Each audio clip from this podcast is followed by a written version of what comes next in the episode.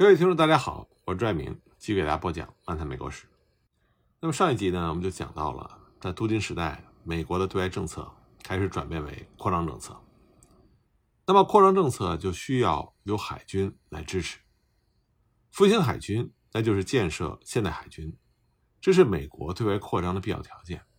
也是美国在镀金时代所面临的一个重大的课题。十九世纪八十年代的美国海军是一支由一百四十二艘过时的木质结构的船只组成的舰队，没有一艘铁甲舰。实际上，美国在南北战争期间，南北双方都曾经建造过铁甲舰，不过那种铁甲舰呢，并不适合于远航。那么到了十九世纪八十年代的时候，美国的舰队实际上是一支速度很慢、攻击能力很差、在战争中难以取胜的舰队。为了改变这种状况，建设现代海军，所以整个十九世纪八十年代，在美国内部都展开了热烈的讨论。当时参议员约翰·摩根就抱怨说，美国政府的政策一直处于一种犹豫不决的困境，这是因为没有一支巨大的舰队提供可供使用的力量。海军部长威廉·惠特尼他也认为，很明显，只有有了强大的海军，才能拥有成功的外交。根据同样的认识，他们认为采取强硬的对外政策立场是必须拥有强大海军支持的，否则就是招致灾难。那么，从海斯总统开始，一直到哈里森的这几届美国总统，几乎没有一个不是支持建设强大海军的。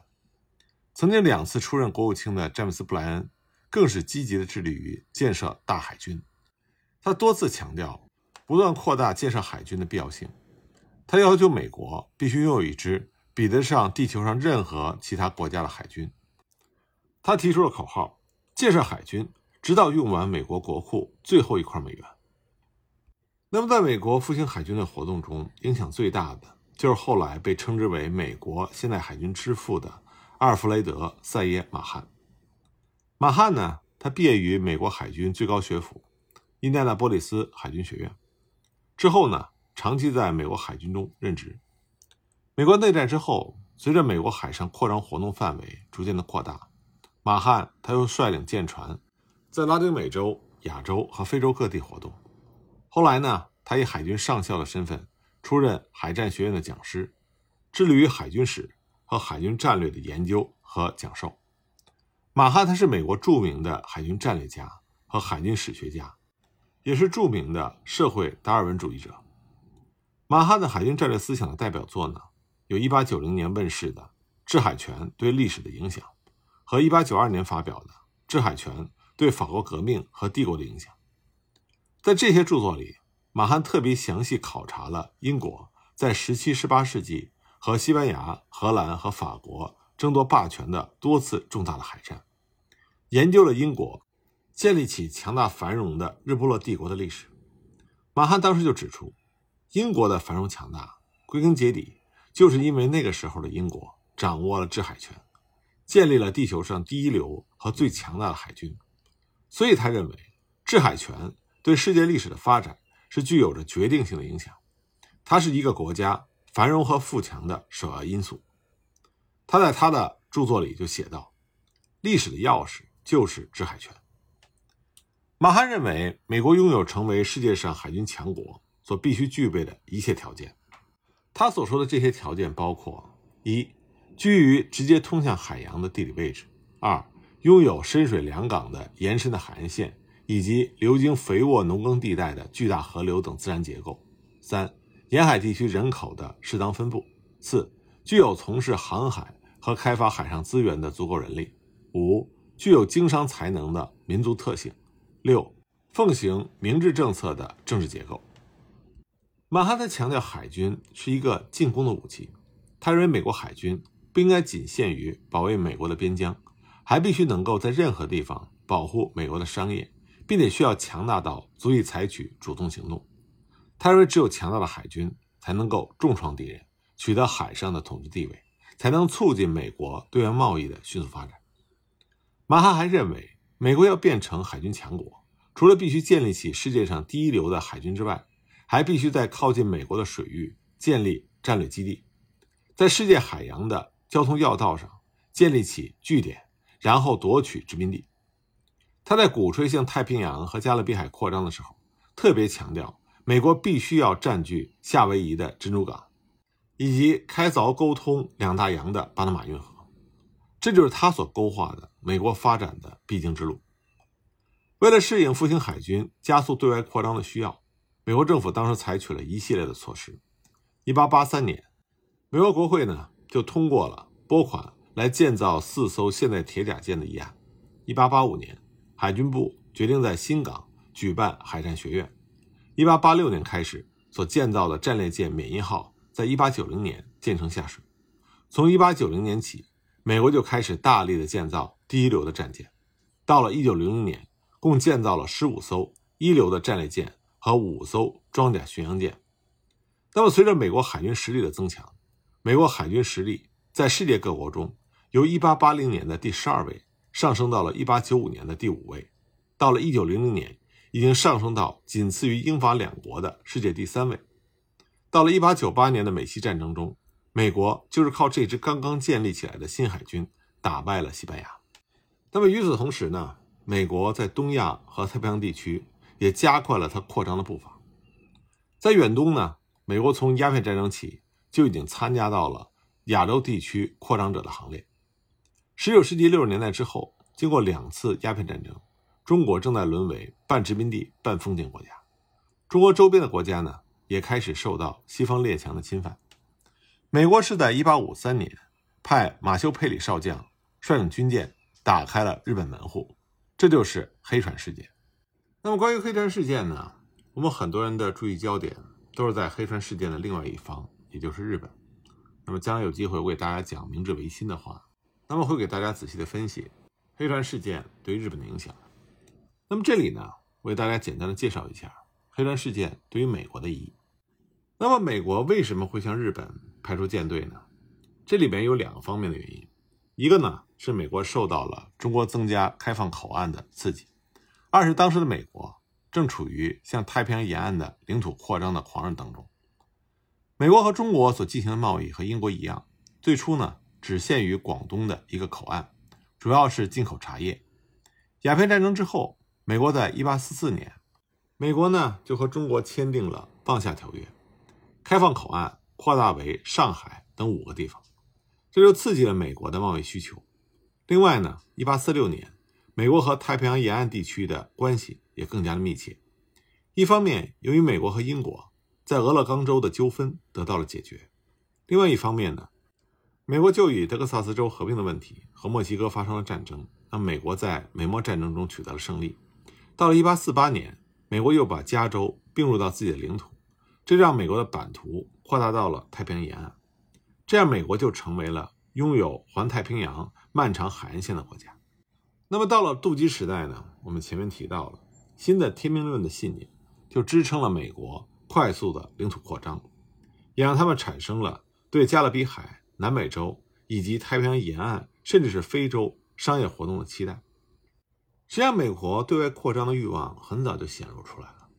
在美墨战争最为激烈的时候，美国议会在1847年就已经同意由政府资助开辟三条邮政航路，并且为此建造了四艘蒸汽船。一条邮政航路呢，是从纽约出发，横渡大西洋，到达英国的利物浦；一条呢，是从纽约出发，经过加勒比海，开往新奥尔良、哈瓦那；那么一条呢，是从巴拿马途经太平洋，开往加利福尼亚和俄勒冈。美国为了加强加勒比海和太平洋的联系，除了巴拿马之外呢，还计划在尼加拉瓜和墨西哥的台湾太白地峡的狭窄地带。再开凿一条运河，铺设铁路。不过，这个计划后来没有成功。那么，由美国政府资助开辟的三条蒸汽船邮政通道的计划，原本是为了在大西洋海上航线和英国抗衡的产物。美国打算用快速的蒸汽船垄断大西洋海上邮政市场，并且在战时还可以转为军用。这个计划呢，正好又赶上美国领土向西部和太平洋沿岸的扩张进程。这些海上航线就成为了美国统一新领土的重要手段。一八四八年九月，在加州发现了金矿的消息传到了东部。十月份，根据原计划建造的太平洋蒸汽邮政船公司的加利福尼亚号蒸汽船正好建成，并且开始首航。那么在这只船上就运载了很多淘金热的首批冒险者。那么这条原本在核算的时候被认为可能亏本的海上航线，却成为了财源滚滚的摇钱树。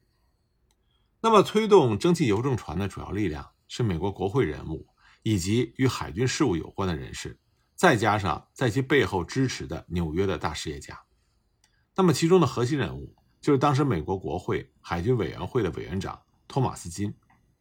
他甚至还在同一年就提出了开辟从加利福尼亚横渡到上海的北太平洋海上通道的建议。那么他采纳了海军部的海洋专家的建议，向美国国会提出了开辟一条环绕北太平洋的海上航线的提案。这是一条自巴拿马起航。经旧金山，途经阿留申群岛、千岛列岛、日本列岛附近的海面，最后到达上海的最短环的绕太平洋航线。这个提案的意义是非常重大的，因为当时美国到亚洲的另外一条航线是从纽约起航，经过四五天的航程，行程一万多英里才到达好望角，然后再途经印度洋，航行一万八千到两万英里，为期八十天。这才能够到达亚洲。那么，这个提案中所提到的这条环太平洋航线，它所用的天数，要比从英国伦敦到广东的航线所需要的六十五天还要短，所以它可以为美国在中国与英国展开竞争创造一个非常有利的条件。那么，蒸汽邮政航线的开辟、加州的加入美国以及淘金热这一系列事件的出现，就给信奉着天命论的美国人注入了新的动力。它就助长了美国人向西部以及太平洋沿岸，甚至开始向亚洲发展的狂热。那么，日本作为通向中国的必经之地，尤其是作为煤炭供给地，就开始进入到美国人的视线。马修·佩里出现在日本，这和这一系列的因素是不无关系的。他是美国海军蒸汽船之父，在美西战争中，他是拥有二十七艘军舰舰队的司令，立下了显赫非凡的战功。一八四八年十一月呢，美国政府就任命了佩里作为当时令众人关注的新设的邮政项目——蒸汽邮政船的总监。那么，由于蒸汽邮政船的建造是以海军预算的拨款作为辅助出资的，所以佩里当时的任务就是要监督蒸汽船的建造，并且保证蒸汽船在必要的时候可以转为军用。其实呢，在相当长的时间里，美国对日本是没有兴趣的。十九世纪初。美国来到太平洋的捕鲸渔船，在1820年在日本就发现了优良的渔场。当时美国渔船正好赶上最好的捕鱼季节，他们理所当然的希望日本能够提供淡水、粮食以及为船只提供避难场所。1837年，由于莫里逊号事件，住在中国的美国商人中就开始出现了对日贸易感兴趣的人。不过那个时候，在美国国内。鼓吹向日本派遣通商使节的呼声难以得到响应，但很快，当遭遇海难的美国船员在日本受到虐待的消息传到美国之后，这种情况就发生了彻底的逆转。一八四六年五月，美国的普京船只劳伦斯号遭遇到了台风，船上的七名船员漂流到了泽卓岛。那么，日本的松前藩按照惯例收容了这七名船员，并用船把他们送往长崎。长崎的奉行在十月份安排他们乘坐荷兰的定期船返回巴拉维亚，但这些船员呢，他们对于日本的这种做法非常不满，并且将他们的情况告知给新加坡自由报。根据1848年1月6日的报道，说美国船员在日本遭受了不当的虐待，其中有一名船员因为企图逃走而被杀害，但实际的情况是，这名船员是因病死于长崎。这个消息传出来之后，很快就在东亚的西洋人社会中引起了强烈的反响。正在这个时候，又传出消息说有新的美国船员在长崎。这是因为1848年6月，有15名美国船员在夏伊地登陆，他们是普京船拉格德号的船员。这些船员中呢，有七名船员是美国人，八名是夏威夷的肯纳卡人。根据他们自己的供述，他们是遭遇到了海难。漂流到这里的，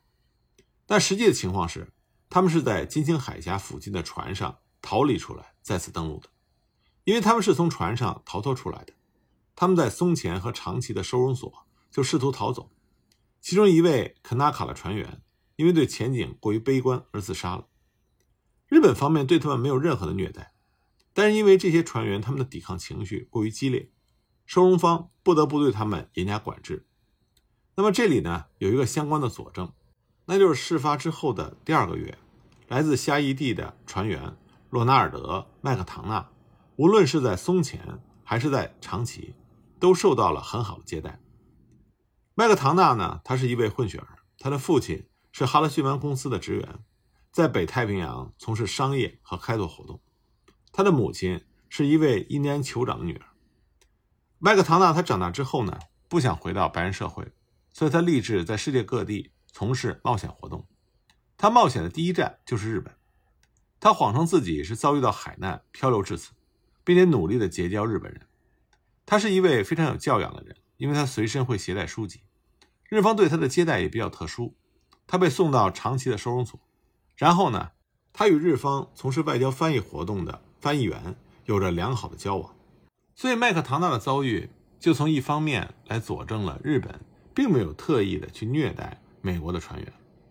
按照惯例，日方会用荷兰的定期船把美国船员遣返回去，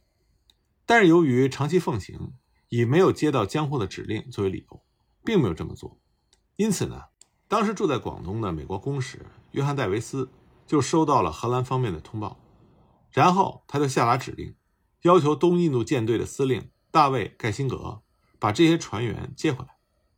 盖辛格就下令，要求弗莱布号的船长詹姆斯·格林立刻赶赴长崎，采取强硬的态度把船员接回来。如果这样不能解决问题的话，那么就直接前往江户和幕府进行交涉。结果呢，詹姆斯·格林在1849年4月从长期奉行的手里接收到了拉格达号十三名船员以及麦克唐纳，就离开日本前往上海。那么船长格林对这件事情的报告在1850年送到了华盛顿，美国国会呢就利用这个机会要求美国行政当局对日本采取行动。美国政府于是就派出使节团。向日本问罪。那么这之后的情况怎么样呢？我们下一集再继续给大家讲。